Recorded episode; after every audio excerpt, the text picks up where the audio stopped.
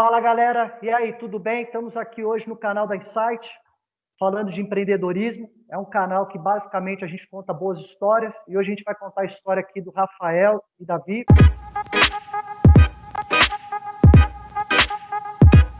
Rafael, obrigado pelo seu tempo, obrigado por você estar aqui com a gente. Tá? Cara, antes da gente, normalmente a gente falar de uma empresa, a gente gosta de falar de pessoas, né? Cara, quem é você? Perfeito. Pessoal, primeiramente, obrigado pelo convite, obrigado, Anderson. É um prazer estar aqui com vocês, poder contar um pouquinho da história da Vi, é, o nosso projeto, que é algo bem bacana, que vem impactando muito positivamente na vida das pessoas, né? É, eu tenho 27 anos, é, sou formado em administração de empresas. Eu brinco que minha carreira basicamente é super curta, né? Só empreendi na minha vida, além de ter sido estagiário, analista em investment banking, né? É, cara, a gente acabou realmente caindo nesse problema de benefícios meio que por acaso. Né? A gente estava tentando empreender anteriormente. A Vi hoje tem três sócios fundadores, né? Que sou eu, o Marcelo e o Dudu. É, eu e o Dudu a gente é amigo de infância, então a gente se conhece desde pequeno. Fizemos, fomos estudar em Berkeley juntos, né? É, voltamos para o Brasil, fomos trabalhar em investment banking e acho que durante um tempo aí, a gente ficou dois, três anos trabalhando e deu aquela crise de millennials, né? Acho que faltava um pouco de propósito no que a gente fazia. A gente estava um trabalho bacana, né? super bem remunerado, com pessoas super inteligentes trabalhando junto, mas a gente acha que a vida tinha que ter um desafio maior para valer a pena se acordar todo dia cedo e trabalhar até tarde, sendo que você não é dono, né? E não tem propósito, fica complicado. Lançamos uma primeira empresa, chamava-se Pick and Go, Basicamente, a gente já queria fazer algo que o Starbucks já faz lá nos Estados Unidos, que é você permitir que as pessoas façam um pedido antes dele, de você estar na loja, né, no lugar físico. É, lançamos o produto, tivemos um problema, né, que a gente foi ver que Vale Refeição na época não transacionava online. Fomos falar com as empresas de voucher, né, as maiores. É, na época a gente conseguiu até um piloto para começar a transacionar online. E quando a gente foi falar com varejo, com os donos dos restaurantes, a gente descobriu o tamanho da dor que era o voucher para os restaurantes. Né? É, a gente sabia que a taxa chega a ser quase três, quatro vezes mais cara que um cartão de crédito, sendo que é um cartão muitas vezes pré-pago e a antecipação de recebível chega a ser coisa de mais de 10% aí ao mês para você antecipar um recebível. É, quando a gente viu isso, eu brinco com o Dudu que a gente olhou e falou, cara, acho que a gente tropeçou num problema muito maior do que a gente queria solucionar inicialmente. É, fomos estudar um pouco mais esse mercado, né, falar com empresas, clientes, para entender o, qual que é a dor dele. Uma coisa que chamou muita atenção para a gente na época, a gente ficava na praça de alimentação, né, entregando panfleto para a galera baixar os aplicativos. E na época a gente estava tentando descobrir qual era o voucher das pessoas, a gente perguntava, ah, qual voucher você recebe? E as pessoas não sabiam, não sabiam nem o nome do cartão. Então, isso foi algo que já chamou a atenção, que mostra como o colaborador não vê qualquer valor agregado em um dinheiro que a empresa dá para ele e ele não sabe nem qual o nome da empresa que ele utiliza. É, além disso, a gente foi ver que esse é um setor, assim, basicamente, que é um Davi e Golias, né? A gente brinca, é uma empresinha pequena, eu já vi brigando aí com uma Alelo, Tickets, Odexo, Alelo, que é pô, do Banco do Brasil, do Bradesco, né? Como seus acionistas. Então, a gente tinha que falar, cara, a gente tem que ser um produto 100 vezes melhor, muito mais ágil e que realmente resolva uma dor. E algo que chamou muito a nossa atenção, e é o que a gente estava brincando aqui, é a, a Vi, no fim do dia, resolve um problema de fricção, né? É, qual a fricção que tem? Antes da Visa, você não tinha benefício flexível. Se você fosse ter, você ia ter que ter quase sete cartões né, no, dentro da sua carteira.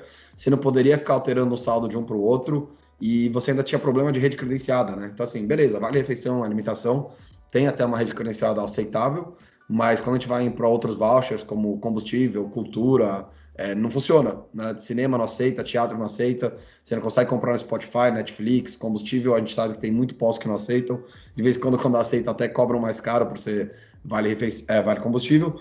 Então, quando a gente viu esse cenário, falou, cara, vamos dar, né? Acho que a gente vive num mundo que as pessoas cada vez mais querem ter a flexibilidade, ter a autonomia das suas decisões. Então, por que a gente não cria em um único lugar, em um único cartão, é, todos os benefícios que a lei permite você oferecer? de forma legal, simples e fácil, né? Então acho que a Vi acabou resolvendo esse problema de fricção com, com simplicidade, né? Então imagina você ter um cartão Mastercard em que você pode usar é, para mobilidade, você pode usar para refeição, você pode usar para cultura, você pode usar para até mesmo pagar uma conta de luz, internet, água, para fazer o auxílio home office, né? Que acho que agora muitas empresas estão trabalhando com, com colaborador de casa. Então a Vi realmente veio nesse cenário para dar maior autonomia e simplicidade para os colaboradores e para as empresas. Quando você eh, enxergou aí a oportunidade de criar a tua operação, você, obviamente que você viu aí uma oportunidade de mercado que tinha muita dor aí. Mas, cara, é, é uma decisão muito difícil no sentido de você falar, pô, eu vou, eu vou ter que brigar com esses caras grandes aí, cara, desse mercado, né? Pô, da, da, da, onde que vem é, essa certeza, cara, que o teu negócio vai dar certo? Não tem, acho que é loucura, Anderson. Acho que você fazer um isso aí, você tem que pular na piscina não vendo se está quente ou gelada. Você pula.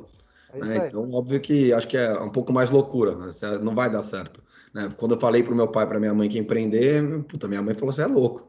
Eu falei, não, quero. Falei, pô, você vai sair de emprego estável, está ganhando bem, começa não ganhando nada, né? Você vê os seus amigos cada vez mais ganhando dinheiro, você fica para trás, né? Porque empreender é, é, difícil, você fica sem salário um tempo, né? Claro. Se for possível. Então, acho que é um pouco mais, eu diria até um pouco inconsequência, né, Anderson? Você tem que ter uma fé cega no que você vai fazer, porque você não tem todos os dados, né, para tomar decisão, você tem um problema.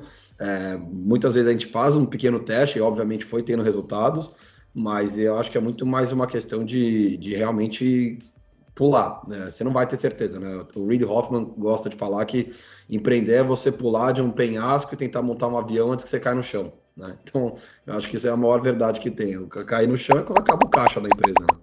E tá gostando, cara? Tá sendo bom a vida de empreendedor?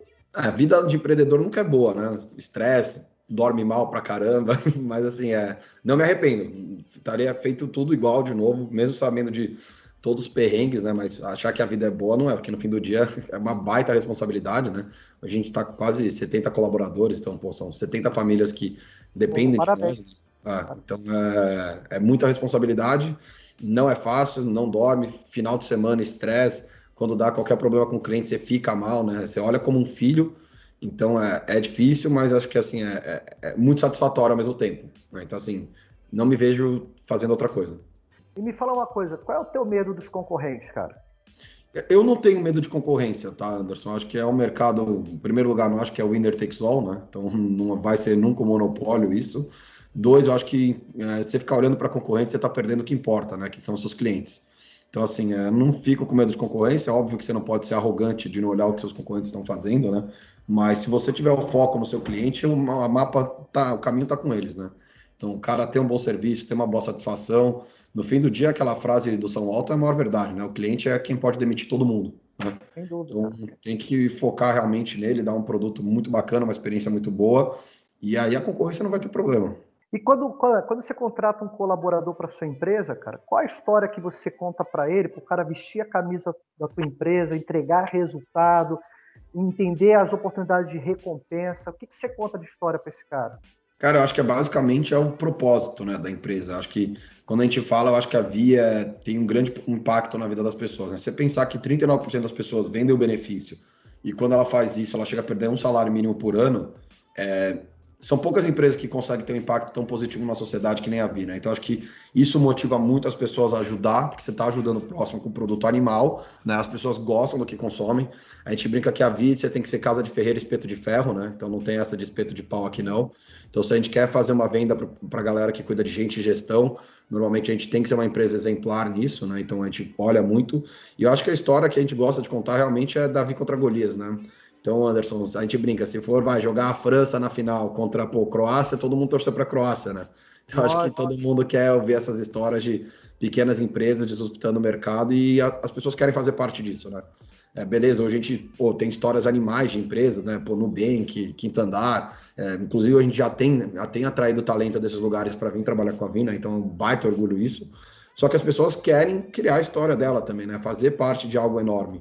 Então, acho que isso é o que atrai muito a Via a trazer talento, né? E a gente sabe que no fim do dia é cliente e pessoas, né? Então, se a gente tiver os melhores talentos, a gente vai ter o cliente mais satisfeito e vai ter o melhor produto. Então, é algo que a gente foca muito.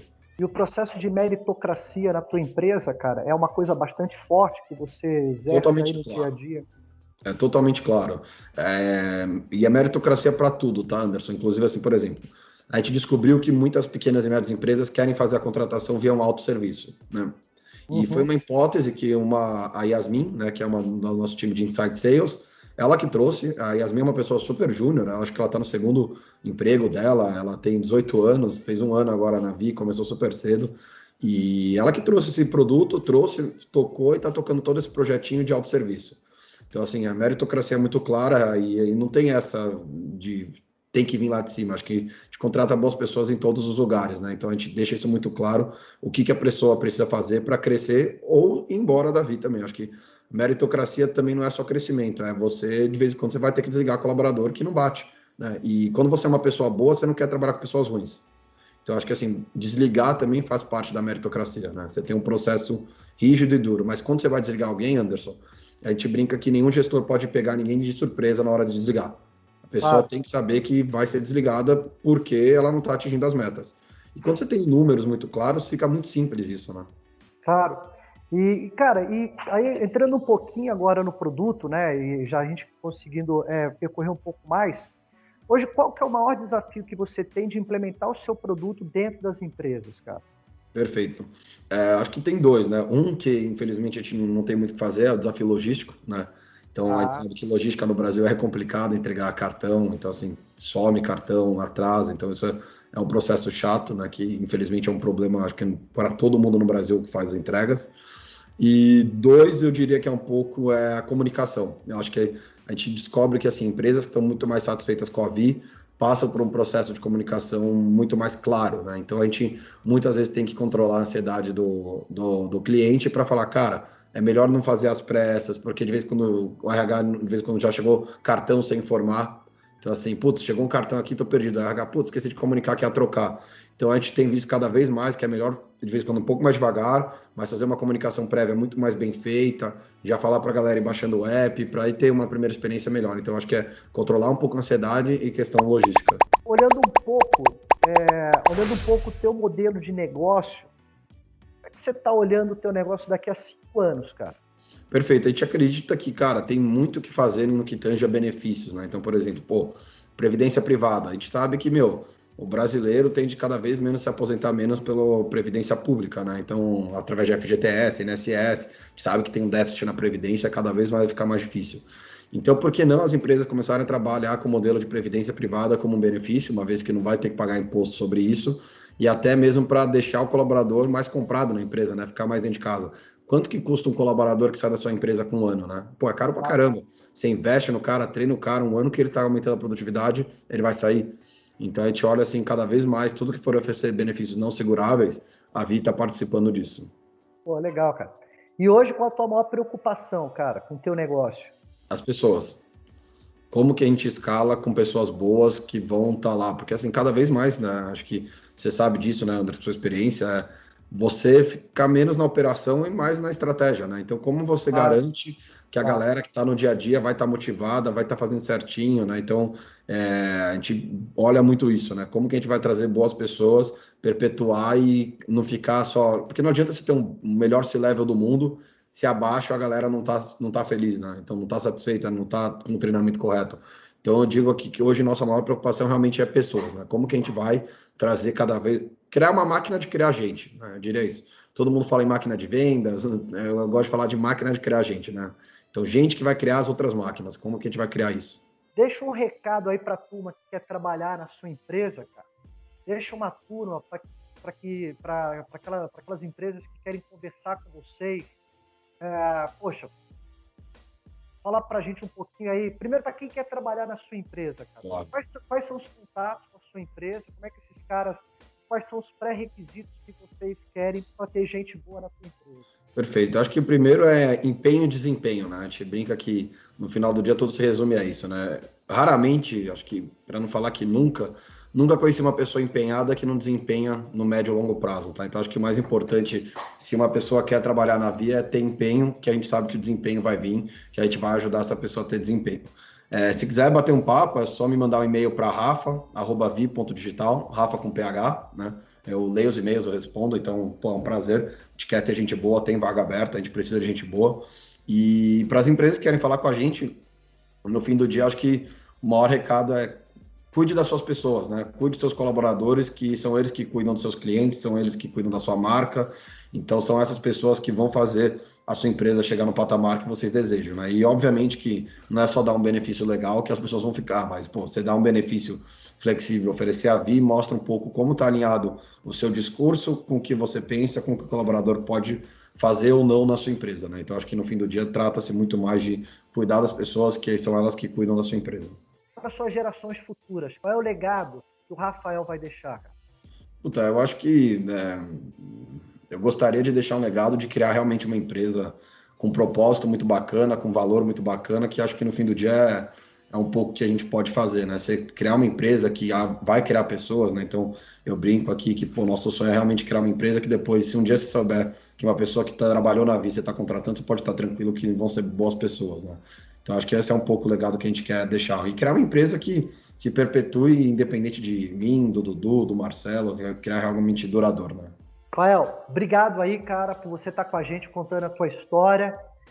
E turma, mais uma história bacana aí para a gente poder buscar todas essas informações e ajudar a gente que gosta do tema de empreendedorismo. É isso aí, galera.